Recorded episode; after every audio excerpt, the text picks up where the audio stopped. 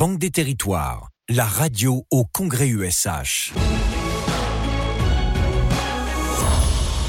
On va s'intéresser maintenant à une autre innovation hein, euh, qui va aider justement à la rénovation des bâtiments. Alors, nous accueillons Nicolas Prudhomme dans notre studio. Bonjour Nicolas.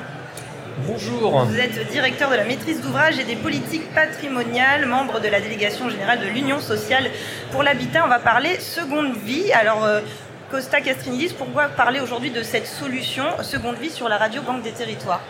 Tout simplement parce que c'est une troisième voie euh, qui euh, nous semble particulièrement adaptée aux grands défis euh, climatiques et sociaux qui sont ceux que nous traversons aujourd'hui. Il y a la construction, le neuf, il y a la réhabilitation légère ou lourde, et il y a un enjeu, notamment en termes de sobriété euh, foncière, donc de désartificialisation des sols, de pouvoir reconsidérer euh, le patrimoine existant comme potentiellement un potentiel de logement nouveau, rechargé pour une nouvelle durée de vie, pour 50 ans. Et donc euh, cette manière de penser finalement la ville en la réinventant, sans aller artificialiser de nouveaux sols et en pensant finalement des travaux suffisamment ambitieux pour pouvoir donner une nouvelle vie au bâtiment est probablement la troisième voie qui nous permettra dans un contexte raisonnable en termes de euh, consommation de carbone euh, de parvenir aux objectifs qui sont ceux de la stratégie nationale bas carbone. Il faut construire BBC, il faut réhabiliter de manière plus ambitieuse et il faut recycler les bâtiments qui existent pour une nouvelle durée. Et c'est vraiment ces trois voies-là qui, demain, nous en sommes convaincus, feront le modèle du logement. Alors ce modèle justement, euh, Nicolas Prudhomme, euh, seconde vie, qu'est-ce que c'est? Comment euh, l'idée est née? Alors, on a parlé d'éco-prêt, on a parlé de long terme, on a parlé de carbone, et tout ça, ça amène à réfléchir finalement à la logique de trajectoire. Et de se dire, on a deux impératifs. Le premier, c'est le sujet de la décence, donc supprimer les passoires énergétiques.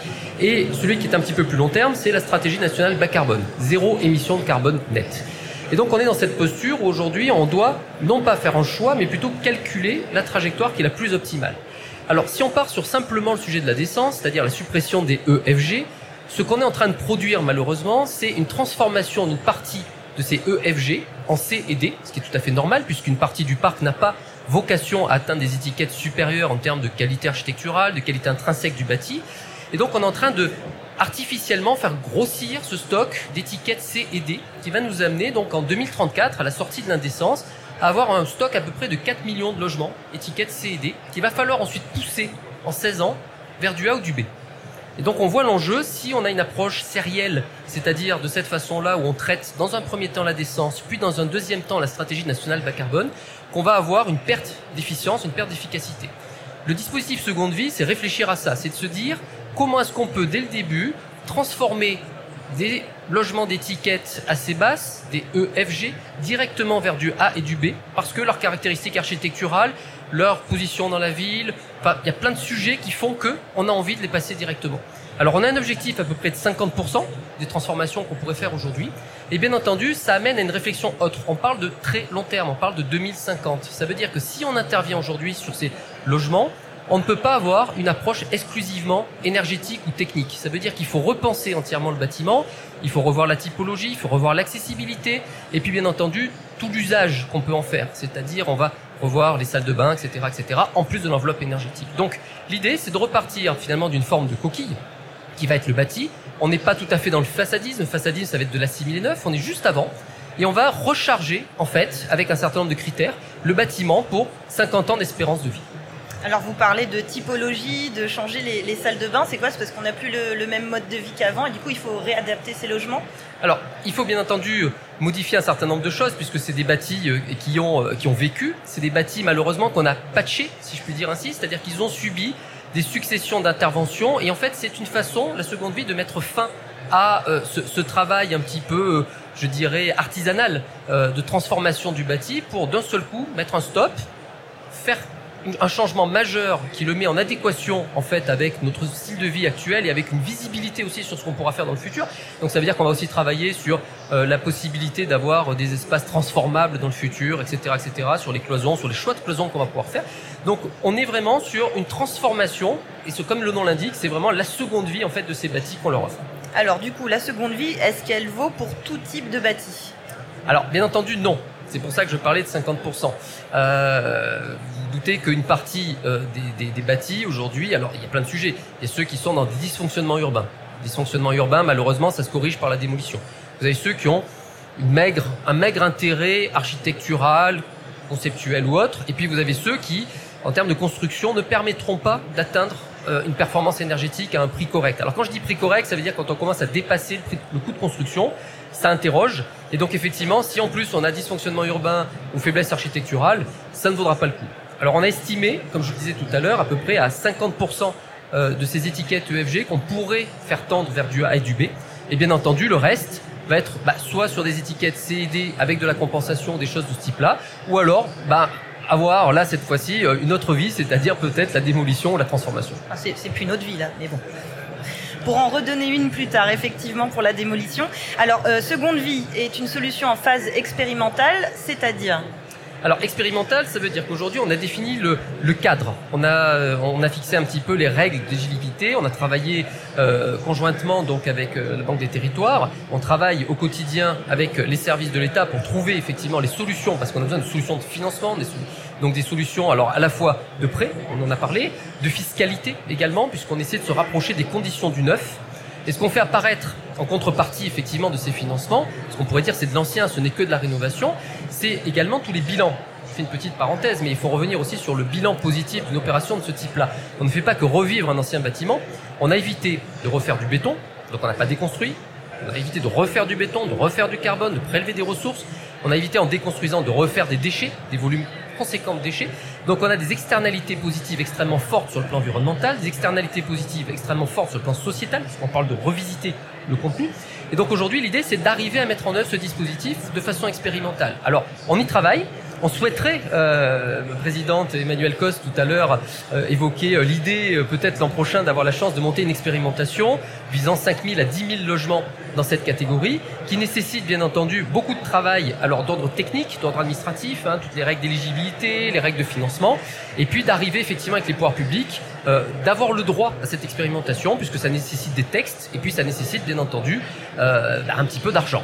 Donc si je comprends bien, la prochaine étape c'est l'expérimentation en 2023, idéalement. Idéalement, et puis bah écoutez, nous on est tous, je pense, extrêmement motivés euh, parce que c'est une façon de, de revoir la ville autrement, c'est-à-dire sans nécessairement la démolir, sans l'abandonner. C'est lui donner vraiment cette seconde chance, c'est une seconde vie. Et eh oui, effectivement. Merci euh, Nicolas Prudhomme.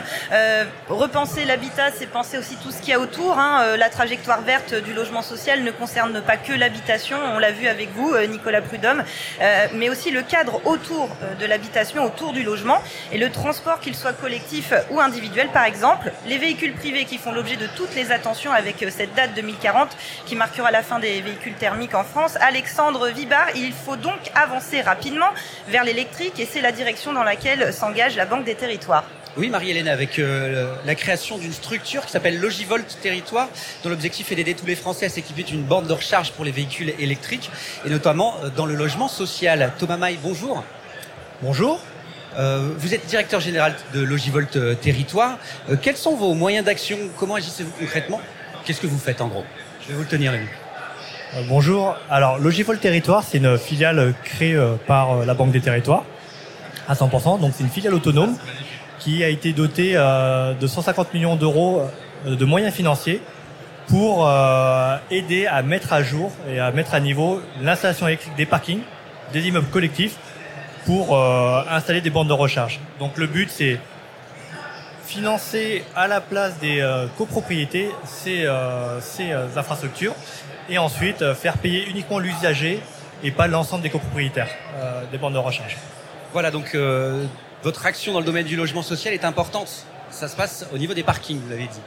C'est ça, ça se passe au, au niveau des parkings euh, et euh, pour les logements sociaux, ça va être un tout nouveau segment qu'on qu va annoncer demain sur les demain midi pour les grandes caractéristiques.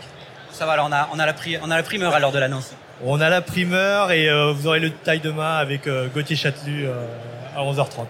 C'est essentiel justement. Vous travaillez avec plusieurs partenaires, notamment YesPark qui nous accueille là pour cette interview. On est, on est sur leur stand. YesPark qui mène une action originale de recyclage et de revalorisation en quelque sorte de, de places de parking inutilisées, d'essayer de, de, de, les partager, de ne pas faire qu'elles restent inutiles. Donc, bonjour Estelle Coudard. Bonjour. Euh, l'idée qui, sous-tend votre action, vous êtes directrice des affaires publiques et relations presse chez YesPark. L'idée qui soutient votre action, c'est de prévenir les, limiter les inégalités en fait dans l'accès euh, à l'électrique. Oui, effectivement, on a une offre YesPark Recharge où on vient installer euh, des bandes de recharge dans nos parkings. Une offre pour les riverains qui ont accès au parking, mais aussi pour les résidents des logements sociaux. On a une époque où on pousse beaucoup à passer aux véhicules électriques. Et c'est vrai qu'il faut aider tout le monde à passer aux véhicules électriques. Et nous, on vient en bout de chaîne avec la recharge.